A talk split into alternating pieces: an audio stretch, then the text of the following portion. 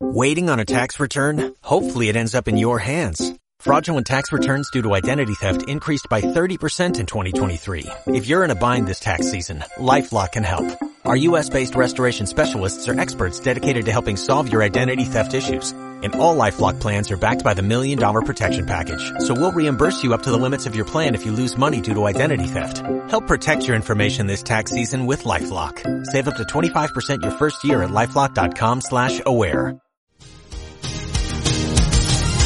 Y ahora comienza el programa Resistiré en radio24online.com. Presentado por Ignacio Pardo. Cuando pierda todas las partidas, cuando duerma con la soledad, cuando se me cierren las salidas y la noche no me deje en paz. Cuando sienta miedo del silencio, cuando cueste mantenerse en pie, cuando se revelen los recuerdos y me pongan contra la pared, resistiré erguido frente a todo, me volveré de hierro para y aunque los vientos de la vida soplen fuerte, soy como el junco que se dobla, pero siempre sigue en pie. Resistiré para seguir viviendo, soportaré los golpes y jamás me rendiré. Y aunque los sueños se me rompan en pedazos, resistiré, resistiré.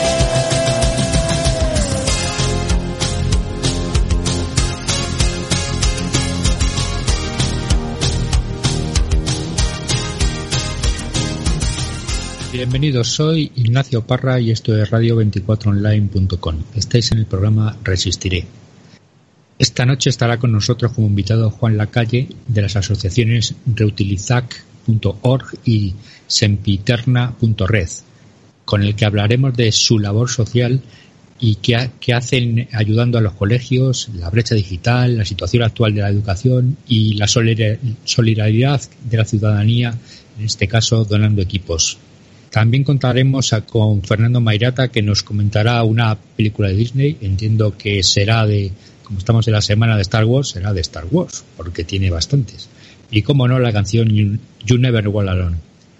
Ahora vamos a hacer una pausa con unos minutos de música de este DJ que se llama Calvin Harris y su tema Fields, que grabó en el 2017 como a, junto a Pharrell Williams y el de Happy, Kate Perry y el rapero Vixen. Os dejo con eh, Calvin Harris.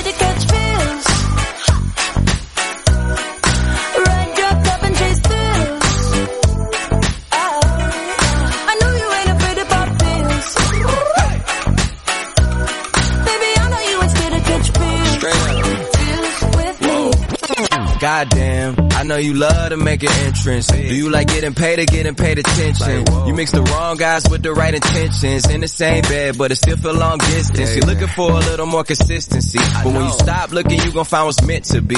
And honestly, I'm way too done with the hoes. I cut off all my exes for your X and O's. I feel my old flings was just preparing me. When I say I want you, say it back, parakeet. Fly your first class through the air, Airbnb. I'm the best you had. You just be comparing me to me. I'ma add this at you. If I put you on my phone and upload it, it'll get maximum views. I came through in the clutch more than lipsticks and phones. Wore your fave cologne just to get you alone. Don't be afraid to catch feels.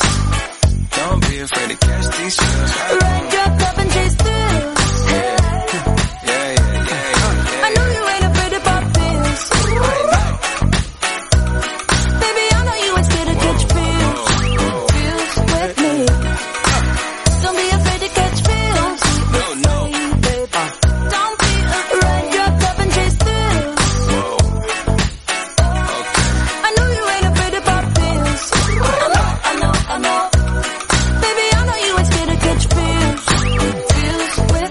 digo 26.619,53 euros, redondeado eh, 30.000 euros, ninguno sabrá lo que es. Pero ese número mágico es el coste medio o mínimo que cuesta a una empresa en España un ataque de ransomware. Vamos por partes. Ransomware. Eh, os recordamos que el ransomware es un tipo de virus que una vez ejecutado en un equipo cifra los ficheros de datos impidiendo su acceso a no ser que se pague una cantidad para poder acceder a ellos. Y sí, he dicho también en España que hasta ahora no había datos ni oficiales de ningún tipo de cuánto cuesta una brecha de seguridad. Los datos o brechas de seguridad en empresas venían principalmente de Estados Unidos, Reino Unido, incluso de Francia y Alemania, pero en España nada de nada. Pues bien, el coste de 30.000 euros sale de un post que podéis encontrar en la parte de actualidad, de actualidad en la web de skynet-sys.es de la empresa Skynet System. El estudio se realizó teniendo poniendo una empresa pequeña, lo que se conoce en España como pyme, de unos 6,5 trabajadores. Sí, el 0,5 trabaja a, media jornada, no es que lo hayan partido. Bueno, esta empresa está en Murcia, la del ejemplo, pero podría estar en cualquier parte de España. En esto de, eh, del ransomware no hay barreras ni, ni confinamiento que le valga.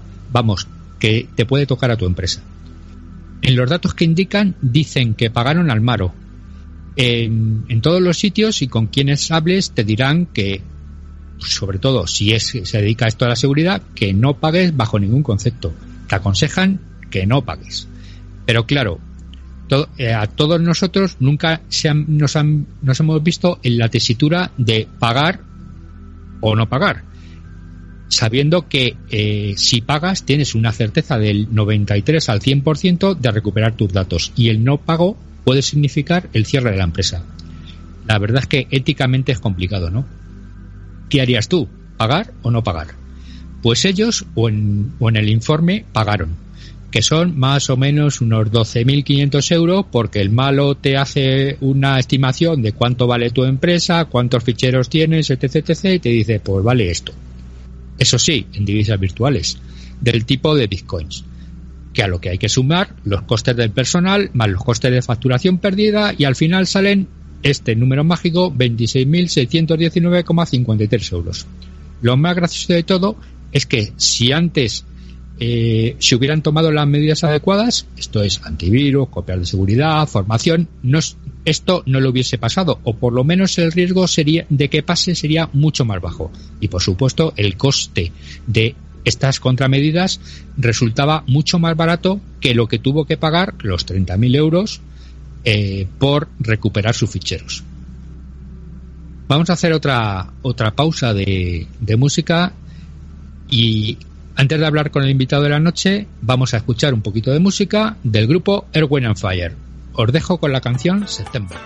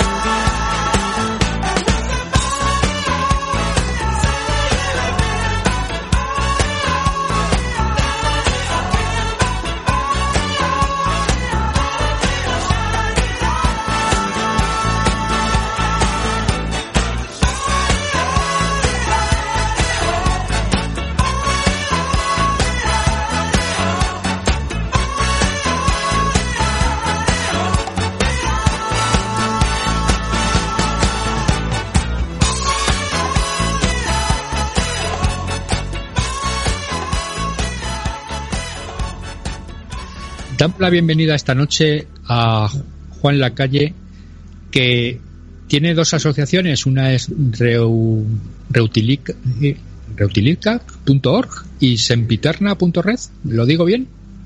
Sí, sí. Bueno, yo soy Juan Flores realmente y trabajo en la Asociación Cultural La Calle. Y dentro de la Asociación Cultural La Calle tenemos un proyecto de economía social que se llama Reutiliza Acá, que es una iniciativa en la que, como cualquier empresa de economía social, el objetivo es generar empleo para jóvenes en vulnerabilidad que se forman con nosotros como técnicos en microinformática. Entonces, bueno, pues eh, reutiliza acá, eh, juntos en Piterna, que se Pinterna lo conforman Vortex Dimensión, que eh, conocéis a Loli, y Recu Madrid, pues hemos montado una red de entidades que nos dedicamos a la recuperación tecnológica.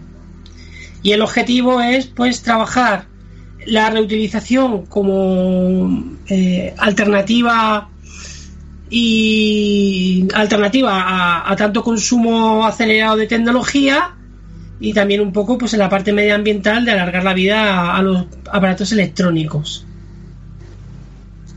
Pues la verdad es que hacéis una, una labor social muy importante, yo creo. O sea, al final, en esto con lo de la obsolescencia programada, esta que nos han intentado vender y, y tal, los, eh, vamos, ya la gente no arregla eh, equipos, sino que directamente se compra otro, ¿no? Eh, Sí. vamos, por lo menos lo que, lo que se ve de fuera. Yo no sé si, si vosotros que estáis más metidos en esto, eh, es verdad o no es verdad, ¿no? Sí, sí, o sea, eh, nosotras llevamos desde el año 2012 vinculando nuestros proyectos de formación a la reutilización y al reciclaje.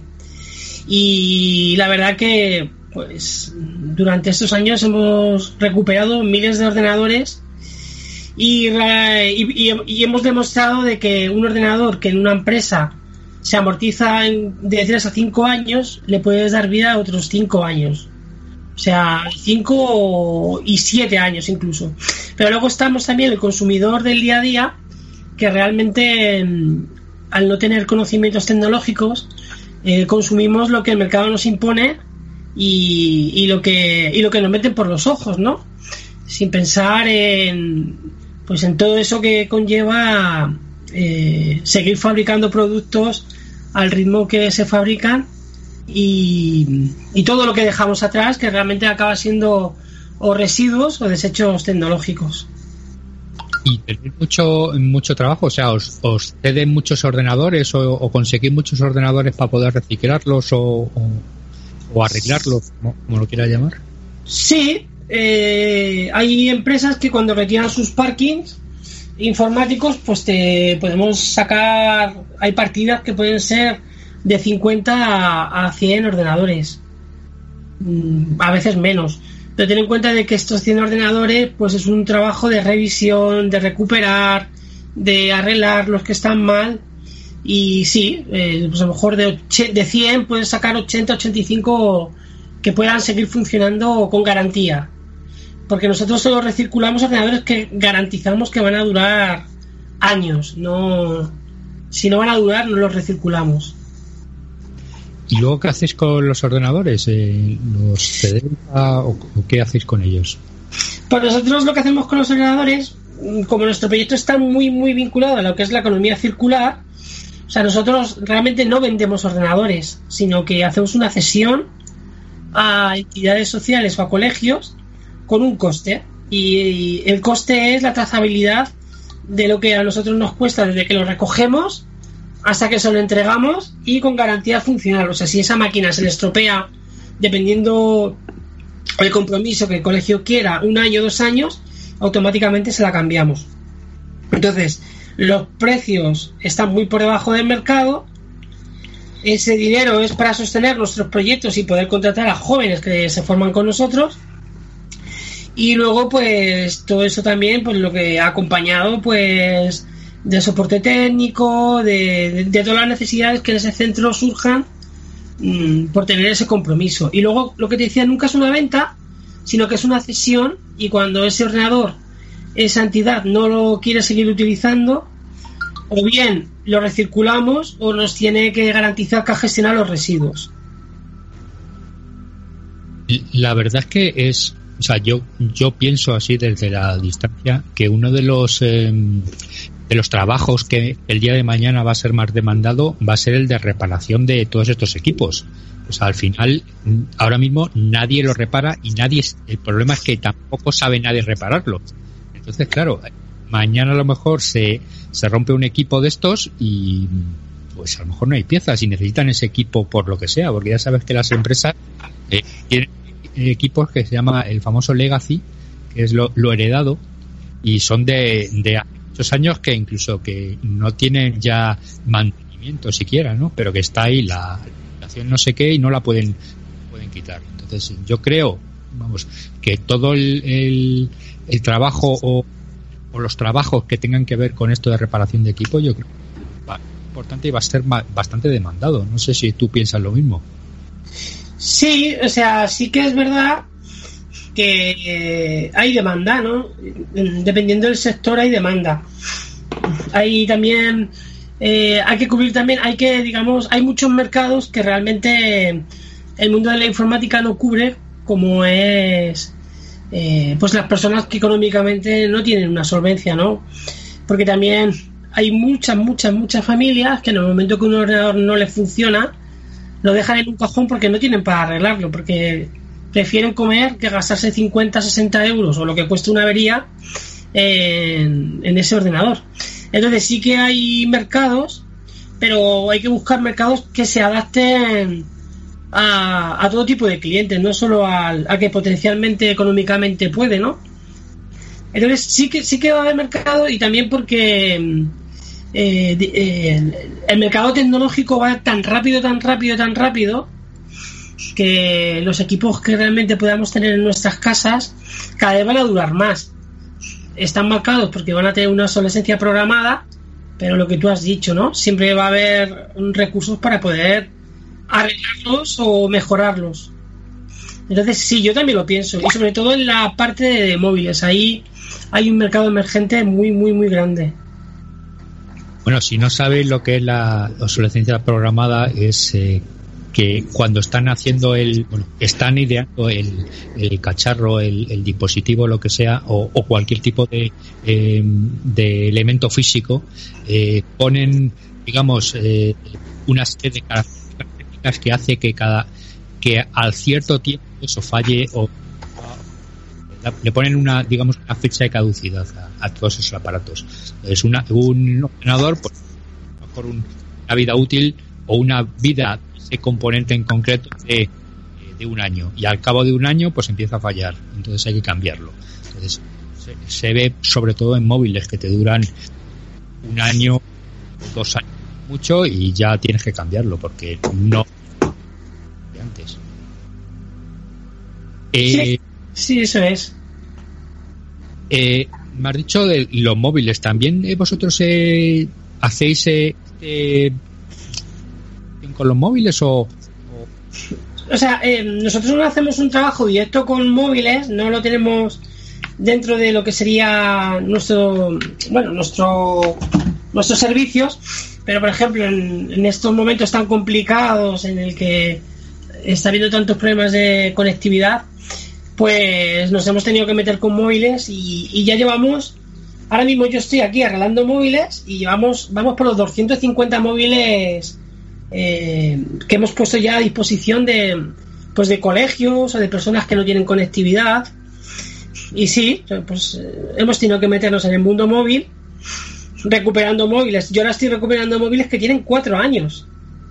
O sea que son móviles muy muy muy funcionales que bueno pues que retiran del mercado y y bueno, pues eso, que es más interesante que sigamos consumiendo, pero ya te digo, durante el marzo y abril hemos recuperado más de 250 móviles. La verdad es que sí, lo de los móviles es, eh, es otro mundo, pero que en cualquier caso es curioso que los eh, móviles eh, solo duran ese tiempo, o sea, luego ya eh, prácticamente es inservible, porque la, al final lo que lo que importa, digamos, aparte de la cuánto, y que tenga una manzana o no tenga una manzana, es eh, lo que dura la batería. Y claro, si la batería te dura menos de horas, realmente es el o que estás trabajando, lógicamente ese ese, ese móvil ese ¿Y cómo hacéis eh, todo el, el trabajo desde que un ordenador o, o cuál es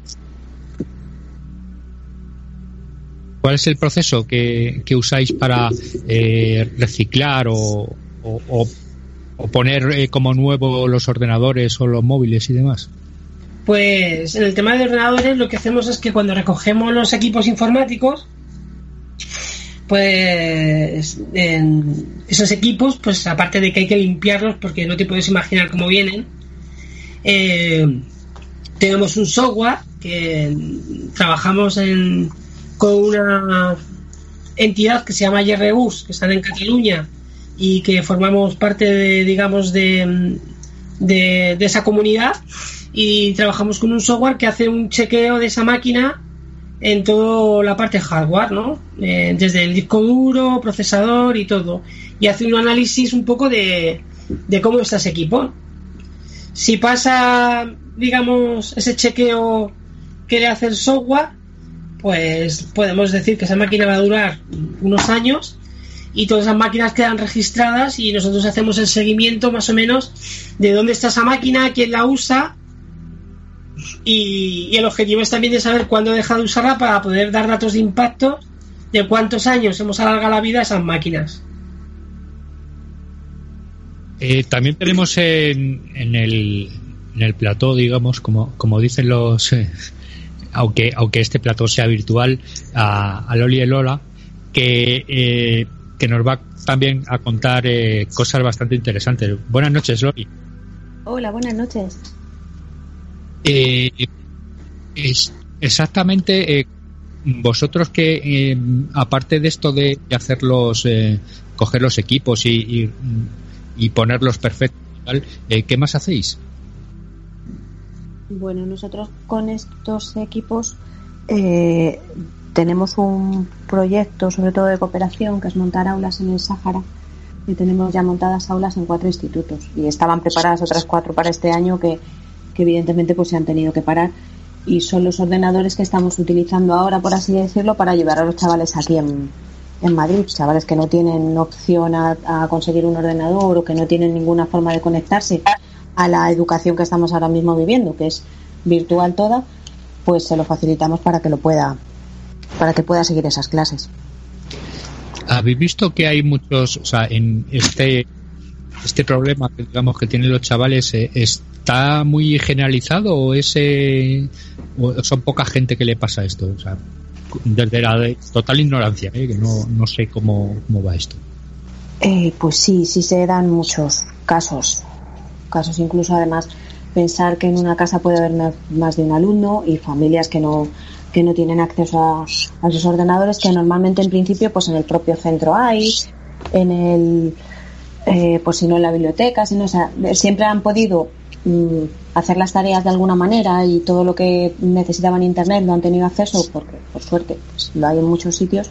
Pero claro ahora le está reducido a su casa pues sí se encuentran y sí sí tenemos pues desde colegios CRA, desde los colegios rurales, por ejemplo, que nos, nos han pedido bastante colaboración, hasta pues eh, pueblos de la zona de, de las afueras de Madrid y en el propio Madrid, pues en los distritos también nos han pedido colaboración desde algunos colegios para que pues, ayudemos a estos chavales. que al final esto eh, lo que sale en los, en los periódicos o en la televisión y tal pues es todas las, las cosas buenas digamos O, por ejemplo el otro día eh, estaban hablando que si se iba al- con esto de la desescalada y tal al- Caritas, parece que, que qué hacían sí, Ya. hemos dejado de oír. Sí, perdón. Eh, que lo que decía era que, eh, que en, en la televisión o en la, o en la prensa salen solo noticias de eh, padres, por ejemplo, que se quejaban el otro día con esto de la desescalada, pues que a ver con quién dejaban a los hijos, que no podían.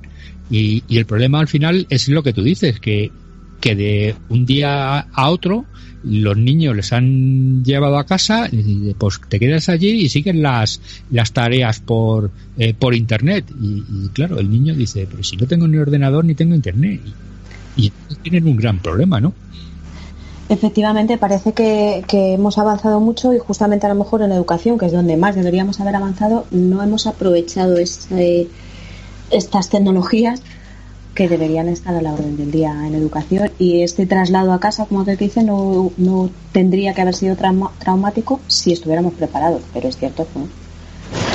que hay que planteárselo. También aquí hemos hablado, por ejemplo, del problema de los profesores, que claro, los profesores también de un día para otro han tenido que aprender toda la plataforma, han tenido que montar la plataforma, etc, etc. Algunos no tenían ni cámara siquiera para hacer, o, portátil donde tenía una cámara y tal. Entonces, claro, al final es, ha sido un problema para todos. Claro, efectivamente, en alguno de los casos que algún centro nos ha pedido, incluso era para algún profesor, efectivamente, que claro, pues lo necesitaba tal cual. Claro, porque al final el vamos a suponer un niño no puede hacer los deberes o tal. Entonces, claro, si no tiene si está en un pueblo rural que no llega a internet, cómo lo. O sea, ¿cómo le llega ahí el, los deberes, digamos, o, la lección a, ese niño? Es un gran problema, ¿no? Sí, nos contaban un caso en un pueblo chiquitito, no recuerdo qué pueblo era, eh, que el niño pues tenía que coger como aquel que dice la wifi de la biblioteca, se iba al suelo fuera, o sea, no es que la biblioteca estuviera abierta, pero claro, la wifi desde fuera se puede coger, y que cuando fallaba pues había que avisar al alcalde para que fuera a reiniciar el router de la biblioteca. No, pero por lo menos tenía, tenía una opción, ¿sabes? Sí, claro, o sea, entre comillas, lo bueno que ha generado esto es eso, que nos hemos dado cuenta que, bueno, mirando alrededor, mm, pues te puede parecer una tontería, pero entre todos nos podemos echar una mano, por pequeñita que sea. Nada, es, es una tontería, o sea, al final es, es un gran problema, o sea, y, y lo mejor de esto es que ese problema está saliendo a la luz, yo creo. O sea, porque hasta ahora eh, nos estaban vendiendo que todo era maravilloso y vivíamos aquí en un país muy bueno, y resulta pues que aguas ponen en los sitios. Y ahora la idea es que tienen que arreglar esas aguas que hay. Efectivamente, esto nos tiene que hacer sentarnos después, primero hay que salir entre todos y luego pues efectivamente analizar muchas cosas, como decimos, pues en educación y, y en muchas otras. Sí, sí, o sea, está, está clarísimo. Eh, ¿qué Comentaba más antes- puedes ten- tener? Porque a mí que has comentado me ha parecido bastante interesante. Lógicamente se habrá parado por, por la situación esta, todos los proyectos que tenéis, pero eh, ¿tenéis algún proyecto interesante también? Eh, bueno, os comentaba el de las aulas en el Sáhara que lo que estamos haciendo allí como el como el segundo idioma que tienen, como nosotros tenemos el inglés por así decirlo, pues ellos su segundo idioma allí es el español. Eh, las aulas que llevamos son para dar lengua española junto con, con informática. Eh, allí partes de la base de que muchos ni siquiera han conocido el ratón, porque al final los móviles se han extendido como más, pero es cierto que un ordenador tal cual, eh, la brecha digital se nota muchísimo. Entonces, eh, bueno, parece que, que estamos llegando bastante bien, que contamos allí con el Ministerio de Educación, que estamos colaborando, hemos ido a dar clases a los profesores para que, eh, claro, los propios profesores, igual que decimos aquí, los propios profesores eh, tienen esa falta de conocimientos. Y en principio ese, ese proyecto la verdad es que nos tiene bastante encariñados, es nuestro proyecto más emocionante. Luego tenemos más, aquí hemos montado aulas en institutos, eh, pues justo al revés, para la lengua inglesa, por ejemplo, aquí en la zona por donde nosotros estamos, en colaboración con un instituto, pusimos todas las aulas, eh, se hizo una- la instalación del software libre con los propios chavales para que también aprendieran que existen otros software, que existen otra forma de, de hacer las cosas, por así decirlo, de, de gestionarlo, que incluso a veces pues funciona mejor. También, que no lo ha comentado antes Juan, que me he quedado yo con ganas de interrumpiros, eh, la calle, por ejemplo, lo que comentabais de la obsolescencia, de que a la gente se le rompen los ordenadores y más, pues desde la calle, que la verdad es que hacen un, trabajazo, eh, hacen talleres de vez en cuando de repárátelo tú mismo, vente con tu ordenador y yo te enseño, pues mira, esto es el disco duro, esto es tal, esto es cual, aquí le puedes ampliar esto. Entonces, bueno, pues la verdad es que los, pro- los proyectos que hacemos, sobre todo con la calle, son todos bastante emocionantes. La verdad es que me parece muy interesante. Vamos a hacer una pausa. Eh, La canción que oiremos ahora es de un grupo que se llama New Radicals, que se titula You Get What You Give, que se puede decir algo así como recibes lo que das. Y más en esta época que nos ha tocado vivir, debemos de ser menos, ¿cómo diría yo? Y dejar los comportamientos de antes y pensar más en los demás.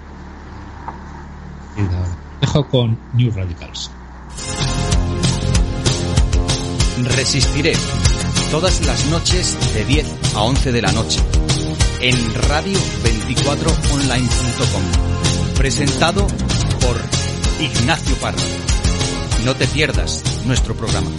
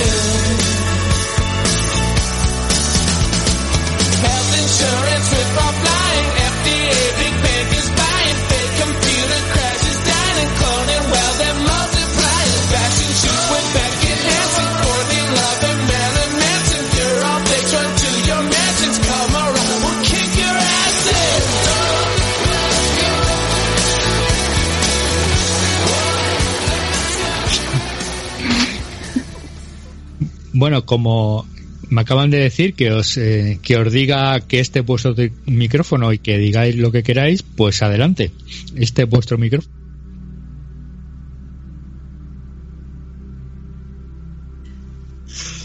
Bueno, pues mira, yo si, si queréis os podemos hacer un poco un resumen entre Loli y yo, porque realmente eh, después de todo este tiempo que llevamos, todos en casa, Supongo eh, que habéis tenido anécdota, ¿no? Interesante. eh, pues mm, realmente todo esto, toda la parte tecnológica es muy compleja y, y tenemos que aprender la lección de lo que nos está pasando, ¿no? Porque mm, nos obsesionamos un poco con que todas las personas estaban, tenían que estar comunicadas, pero no vale de que estés comunicado, porque si no tienes ni idea de usar un ordenador, o ni idea de poner la wifi de tu casa, o ni idea de nada de, de lo que sería informática muy muy básica, no vale para nada obsesionarse tanto. Entonces, ¿qué está pasando? Que cuando una vez que dotas de, equipamiento a, a esas familias, eh, hay que invertir muchas, muchas, muchas, muchas horas en, en ayudar a que esas familias sepan usar un ordenador. Yo te puedo decir que a mí me llama gente para decirme cómo se enciende el ordenador. O sea, que hay gente que no ha encendido un ordenador en su vida. O, o hay niños que apagan la wifi porque no quieren estudiar. Mm, O sea, pero así. Porque saben más el niño que el papá. Y entonces en ese contexto están las familias, en ese contexto están los profesores, en ese contexto están también los niños, que no todos son muy tecnológicos. Y al final es mm, lo que hay que abordar cuando todo esto termine es que a la gente hay que educarla tecnológicamente. Que a la gente no solo hay que invitarla a consumir, a comprarse aparatos, que la gente tiene que entender que un correo no es solo para tener un Android, que también es para luego usarlo. Y hay mucha, mucha, mucho, mucho, mucho trabajo que si queremos tener una ciudadanía eh, que, que se apropie de la tecnología y que sepa usar la tecnología, hay que trabajar con ella, no, no solo dar aparatitos a la gente. Pero, por ejemplo, en los colegios ahora hay asignaturas de tecnología o por lo menos de informática que les enseñan a manejar ordenadores y tal, ¿no? ¿O estoy equivocado?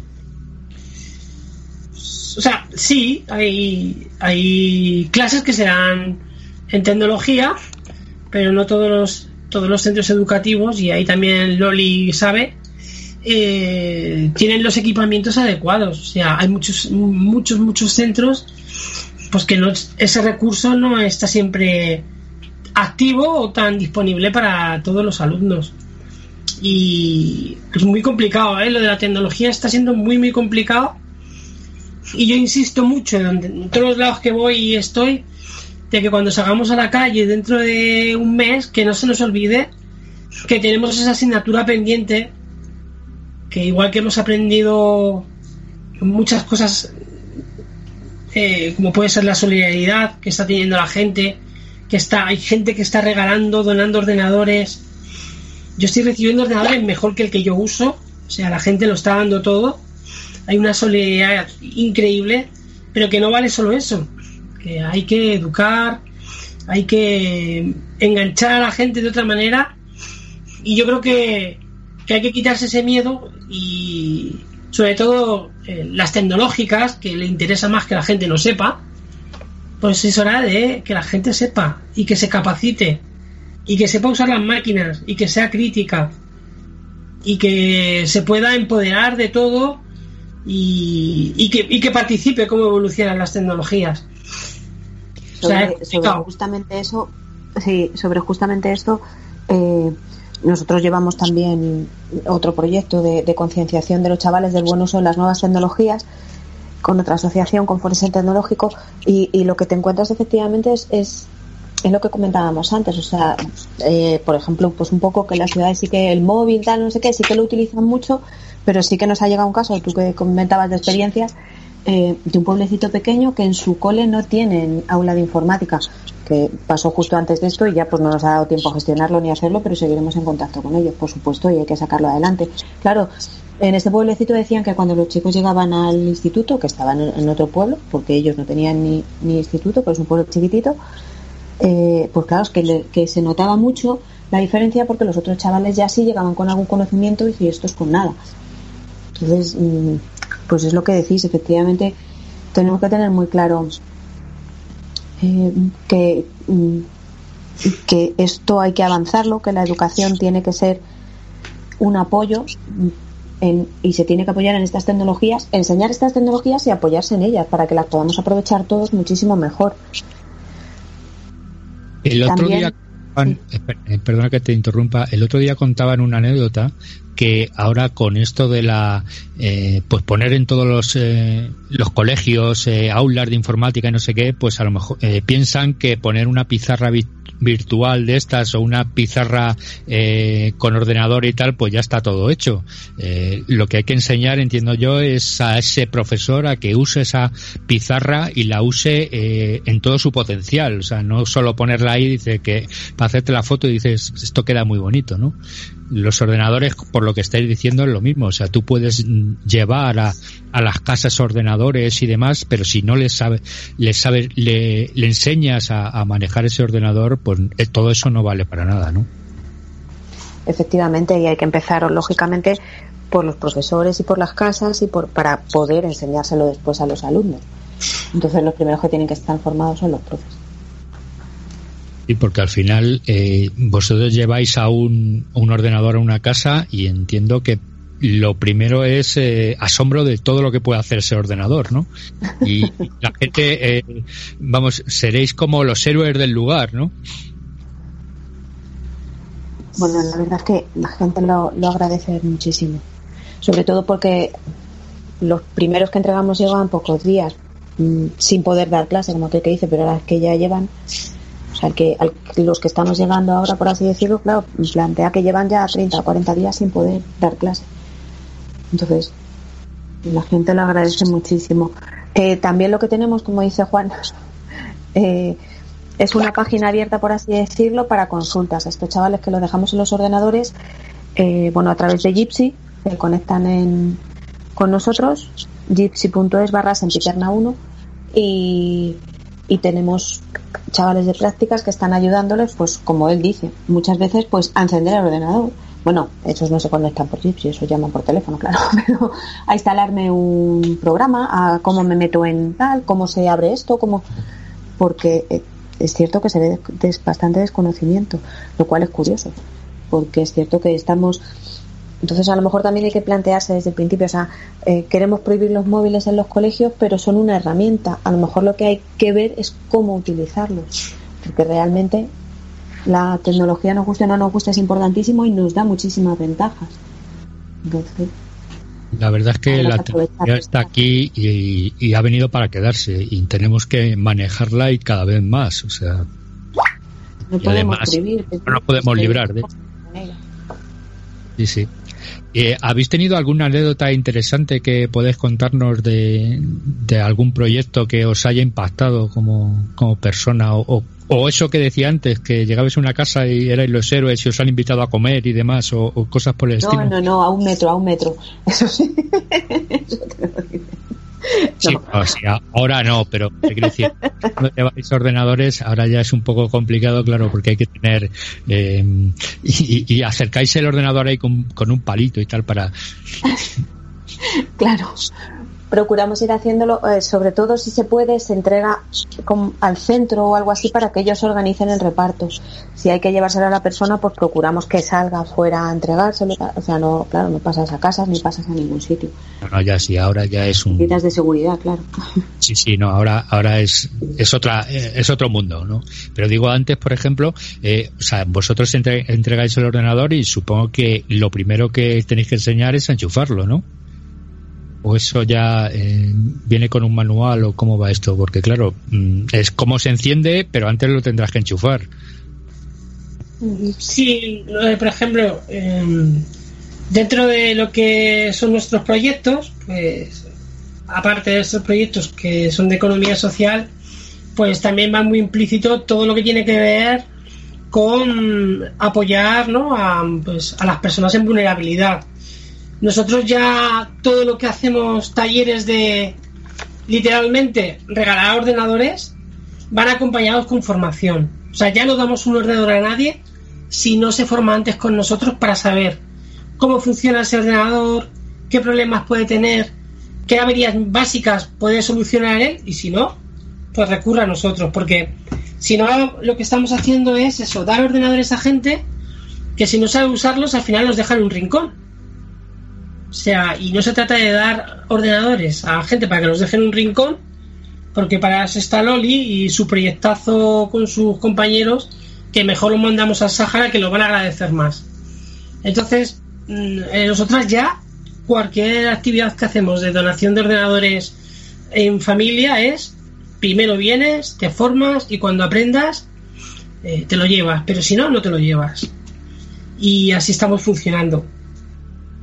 La verdad es que me parece una idea genial. y La verdad es que antes de entregar algo, le- bueno, o a la vez que le entregáis algo, le tenéis que formar de, de cómo se maneja eso, por lo menos lo básico, que, que pueda acceder a la web esa que, que habéis dicho antes y que os pueda preguntar si tiene algún problema. Si necesita mañana, yo que sé, un procesador de texto para hacer el trabajo que le ha pedido su profesor, pues que en lugar de llamar por teléfono, que, que use esa web para, para ponerse en contacto con vosotros. Es, es lo básico, entiendo. Sí. Eh, damos ahora la, la bienvenida a Fernando Mairata, que nos hablará de una película de Disney. Entiendo que Fernando será de la Guerra de las Galaxias, ¿no? Pues sí, por supuesto. Bueno, mu- lo primero, muy buenas noches. Eh, seguimos con nuestro monográfico que arrancó el 4 de mayo con la celebración del Día de la Fuerza y hoy nos toca la tercera entrega de la saga galáctica. Quizá el episodio más oscuro de los nueve realizados hasta ahora, que tengo esperanza de llegar al 13, y en esta ocasión se titula La venganza de los Sith. La historia que nos cuenta este tercer episodio de Star Wars se centra en la figura de Anakin Skywalker y el proceso de seducción por el lado oscuro, manipulándole de tal forma que le lleva a abandonar todo lo que quiere, a Padme, a Obi-Wan, la Orden de los Jedi, para finalmente entregarse completamente al lado oscuro con su conversión en Darth Vader.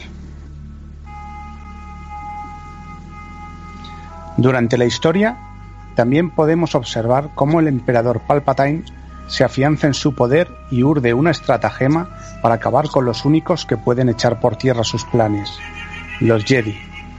Dentro de este plan, y aprovechando que andan dispersos por la galaxia liderando los batallones de clones en todas las batallas dispersas, el Lord Tenebroso activa la famosa Orden 66, código que activa en los clones la misión de acabar con los Jedi, salvándose apenas dos de ellos que se ven obligados al exilio para protegerse hasta la llegada de tiempos mejores. La última acción de Yoda y Obi-Wan será ocultar y separar a los hijos mellizos de Anakin y Padme para protegerles del emperador y de Vader, por la amenaza que representan al pertenecer a una estirpe tan poderosa en la fuerza. Película llena de acción, pero en esta ocasión con un final muy triste. Pero claro, hay que saber cómo llega Anakin a ser Darth Vader y el paso hacia el lado oscuro, pues sabemos que siempre es triste y trae consecuencias. Vamos a lo nuestro. Desentrañemos esas enseñanzas de ciberseguridad ocultas tras esta historia galáctica. Imaginemos que Anakin es un empleado de una empresa, cualquiera de las nuestras, que se ve tentado por el lado oscuro y empieza a usar los sistemas de la empresa para fines poco lícitos.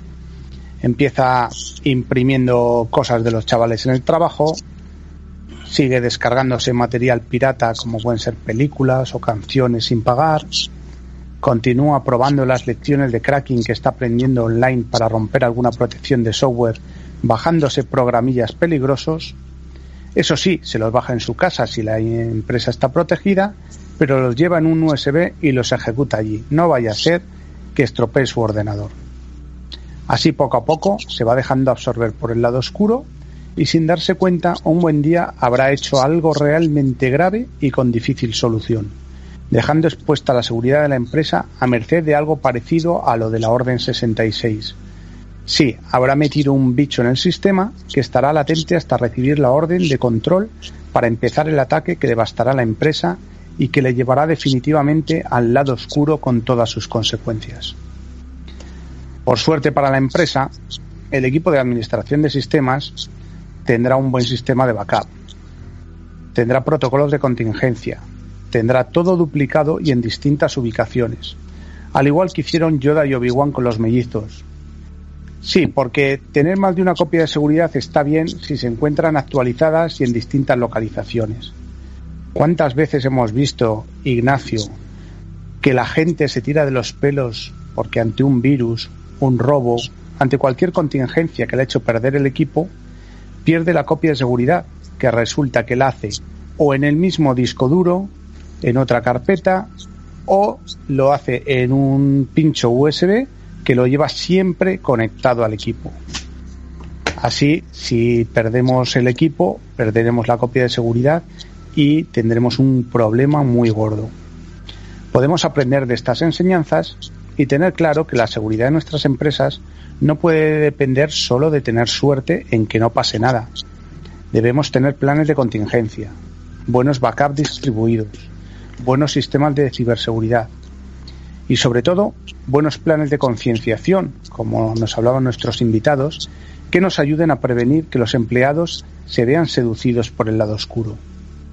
En ciberseguridad, como en la vida real, debemos ser conscientes de que existen peligros, debemos poner todos los medios a nuestro alcance para evitarlos y sobre todo que la fuerza nos acompañe.